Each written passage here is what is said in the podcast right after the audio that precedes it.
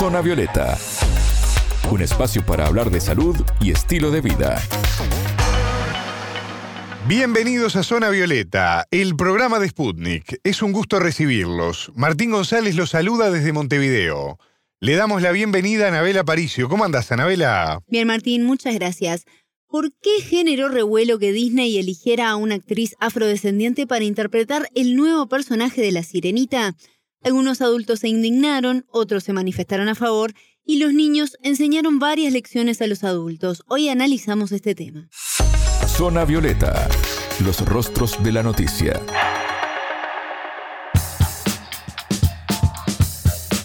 Disney estrenará en el mes de mayo del año 2023 una nueva película de La Sirenita, este clásico personaje ya creado en el año 1989 que ha tenido varias versiones en las últimas décadas.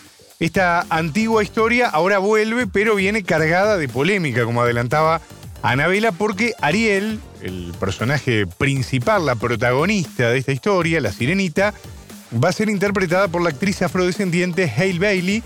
Y lo que nos preguntamos todos es, ¿qué pasó con esto, Anabela?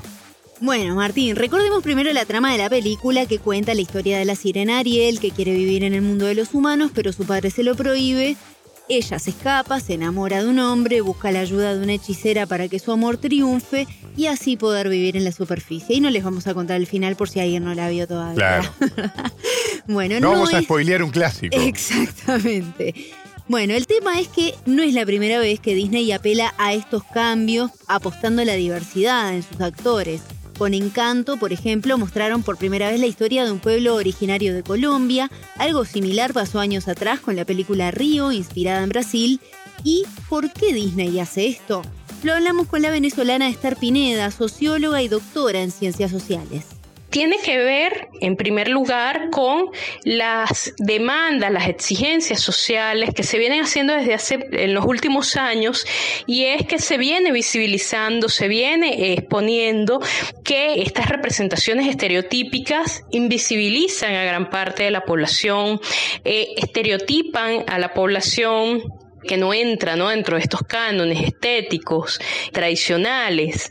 Y de alguna forma eh, también tiene que ver, aunado a esa crítica, a esos señalamientos por sexismo, por racismo, por LGBTfobia, entre otras, en, en la industria, viene acompañada también con una disminución del consumo de algunos de sus productos por parte de algunos sectores de la sociedad. Ante esto, de alguna forma, la industria, una industria como Disney, viene generando cambios como ya lo han hecho otras grandes marcas. Por ejemplo, lo ha hecho Barbie ante también eh, los señalamientos por esos cuerpos únicos, esa imagen única de Barbie, la pérdida de consumo y justamente eh, de alguna forma es un mecanismo de eh, mantenerse vigente y de recuperar de alguna forma a estos consumidores que ha venido perdiendo en los últimos años. Aunado a eso, también tiene que ver con algunos cambios en la concepción como consumidores de una población que tradicionalmente no eran vistas como consumidores, en este caso la población afroamericana, que eran vistas como una población empobrecida que no tenía capacidad de consumo.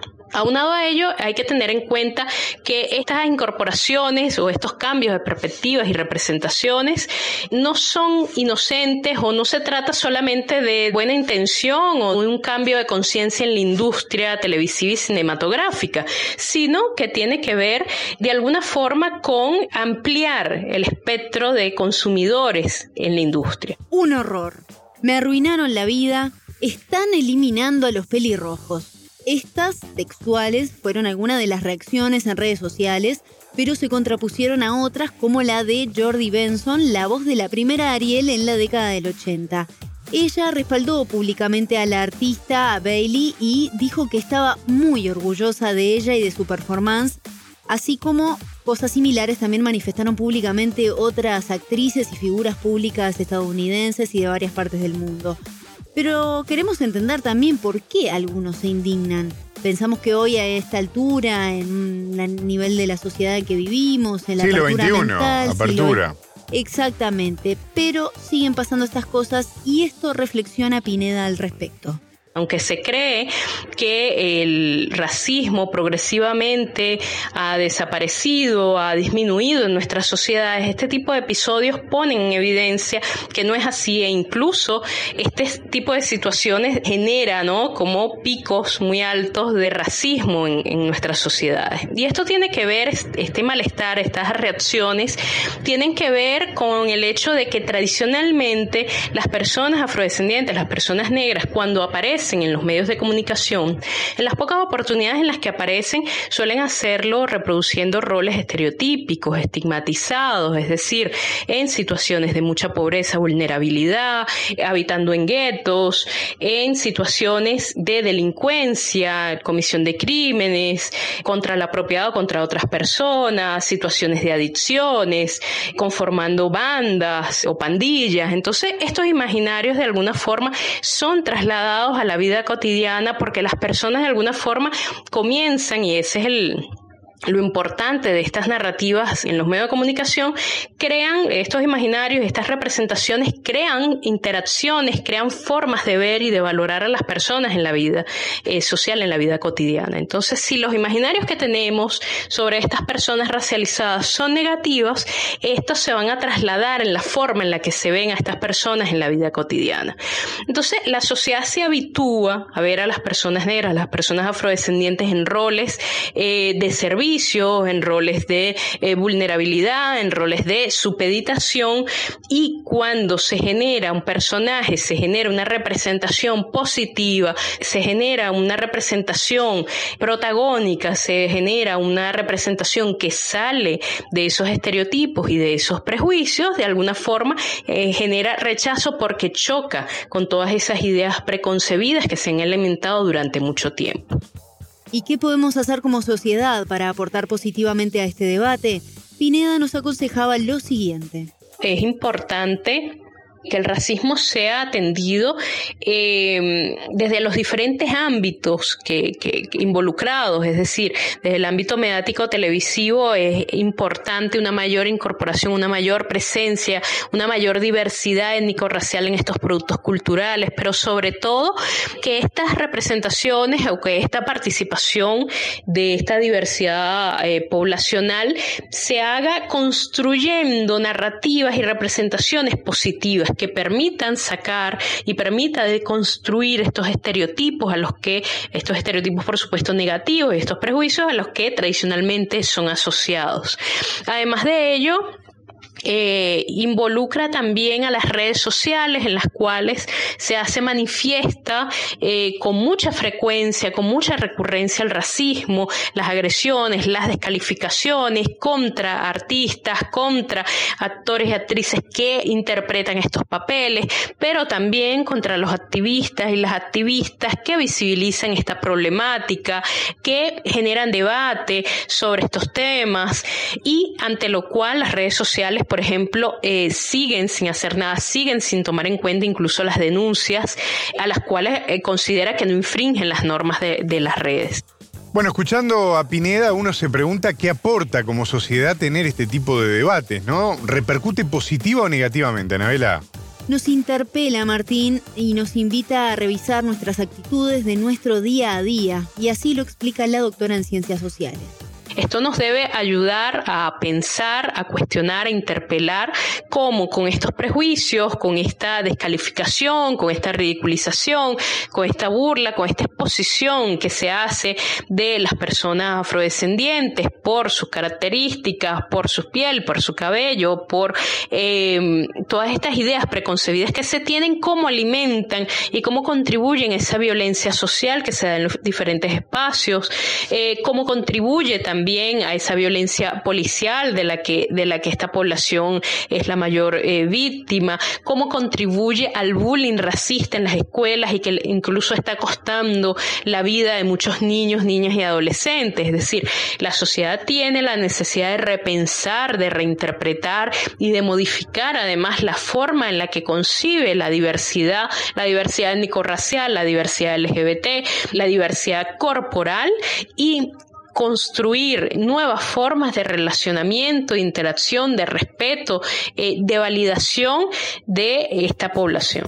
Y en medio de toda esta discusión de adultos, los niños parecen estar por fuera de las polémicas y además, como vos adelantabas, nos enseñan algunas formas de actuar y eso es bien positivo, ¿no? Así lo hemos podido ver en varios videos que ya son virales en las redes sociales, ¿no? Sin dudas, Martín, madres que han compartido la reacción de sus hijas al ver el tráiler de la película de La Sirenita y quedan asombradas al ver que la actriz principal es afrodescendiente como ellas. Unas, por ejemplo, que son muy tiernas con la sonrisa de las niñas, chicas de unos 5 años, 4 años, y dicen, mami, es marrón como yo. O le dicen, la actriz es igual a mí. Y no pueden creer y se agarran la cara. Entonces, todo esto ha dejado en evidencia también la diferente forma que tienen los niños de ver el mundo. Hablamos sobre esto con la psicóloga infantil colombiana Andrea Pulido Escobar, que nos decía lo siguiente. La industria, el contexto, la cultura es creada por unos adultos, unos adultos que tenemos unas ideas, pero eso dista mucho de cómo los niños perciben el mundo. Los niños son como esponjitas que perciben, ven, escuchan, sienten con muchísima curiosidad y apertura a todas las experiencias. Ellos no vienen o no tienen las preconcepciones o los juicios que los adultos podríamos tener.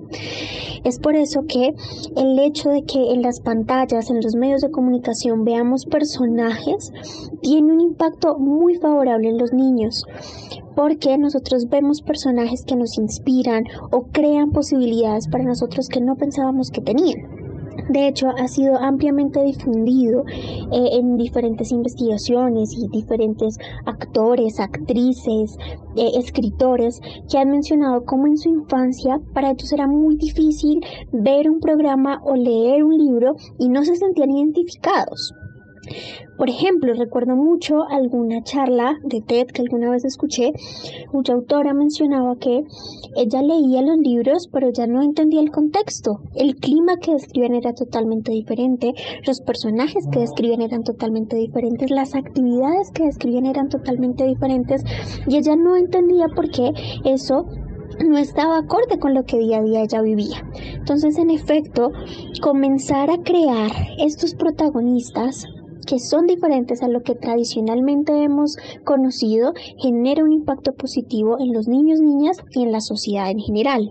Genera una apertura, genera una representación y un reconocimiento a la diferencia. ¿Qué aporta a los niños ampliar y diversificar el tipo de personajes dentro de los contenidos audiovisuales? Esto decía la psicóloga colombiana. Los niños están desarrollando su identidad.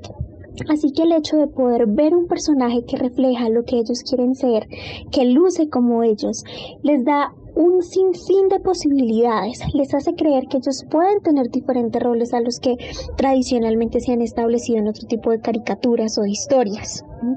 Poder observar diferencia y poder observar diversidad en los personajes, en sus roles, va a aportar a que ellos vean el mundo tal cual y como es, diverso. Ellos van a tener una apertura increíble, va a generar una representación acerca de lo que pueden hacer, quién pueden hacer, va a generar muchísima más tolerancia, muchísima más diversidad, va a promover valores como el respeto. Esto es fundamental, visibiliza finalmente lo que es una sociedad compuesta por múltiples actores, por múltiples razas, por múltiples intereses. Vos hablabas de la apertura y de este siglo XXI, pero estas preguntas hay que hacerlas, aunque a uno le resulten un poco curiosas. ¿Qué pasa, por ejemplo, en un hogar donde un hijo, una hija quiere ver esta película y el padre, la madre se opone porque no está de acuerdo con tener una persona afrodescendiente que sea la protagonista, ¿no? Bueno, hablamos de ese tema también con la psicóloga colombiana y nos aportó recomendaciones sobre cómo manejar estas situaciones, ya sea que nos ocurran a nosotros o si vemos que alguien cercano está viviendo ese tipo de situación. Quisiera invitar a los padres a ver la película con los ojos de sus hijos, con mucha curiosidad, con mucha apertura, que se permitan buscar también si les genera algunas emociones, de dónde vienen esas emociones. Lastimosamente, aunque creamos que ella era una problemática visibilizada, aún hay muchísimo trasfondo problemático respecto a los estereotipos o los prejuicios que nosotros podamos tener, porque es normal, es lo que justamente la cultura nos ha enseñado hasta este momento. Entonces, en la medida que nosotros también como adultos podamos confrontarnos con esas ideas, si nos genera malestar, podamos identificar, bueno, ¿de dónde viene ese malestar? Y podamos acompañar a nuestros hijos también en ese descubrimiento, a verlo como si fuera la primera vez, a verla esta película con apertura, con curiosidad, pues seguramente también vamos a estar formando valores en nuestros hijos como el respeto, la diversidad y la apertura a nuevas experiencias, que finalmente son habilidades que van a ser fundamentales para el desarrollo de todo niño y niña y estoy segurísima que los padres están de acuerdo con esto. Escuchábamos a la psicóloga colombiana Andrea Pulido Escobar y a la venezolana Esther Pineda, socióloga. Con ambas analizamos la polémica en torno a la elección de una actriz afrodescendiente para interpretar el personaje de la sirenita. Muchas gracias, Anabela. Hasta la próxima. Zona Violeta, desde Montevideo,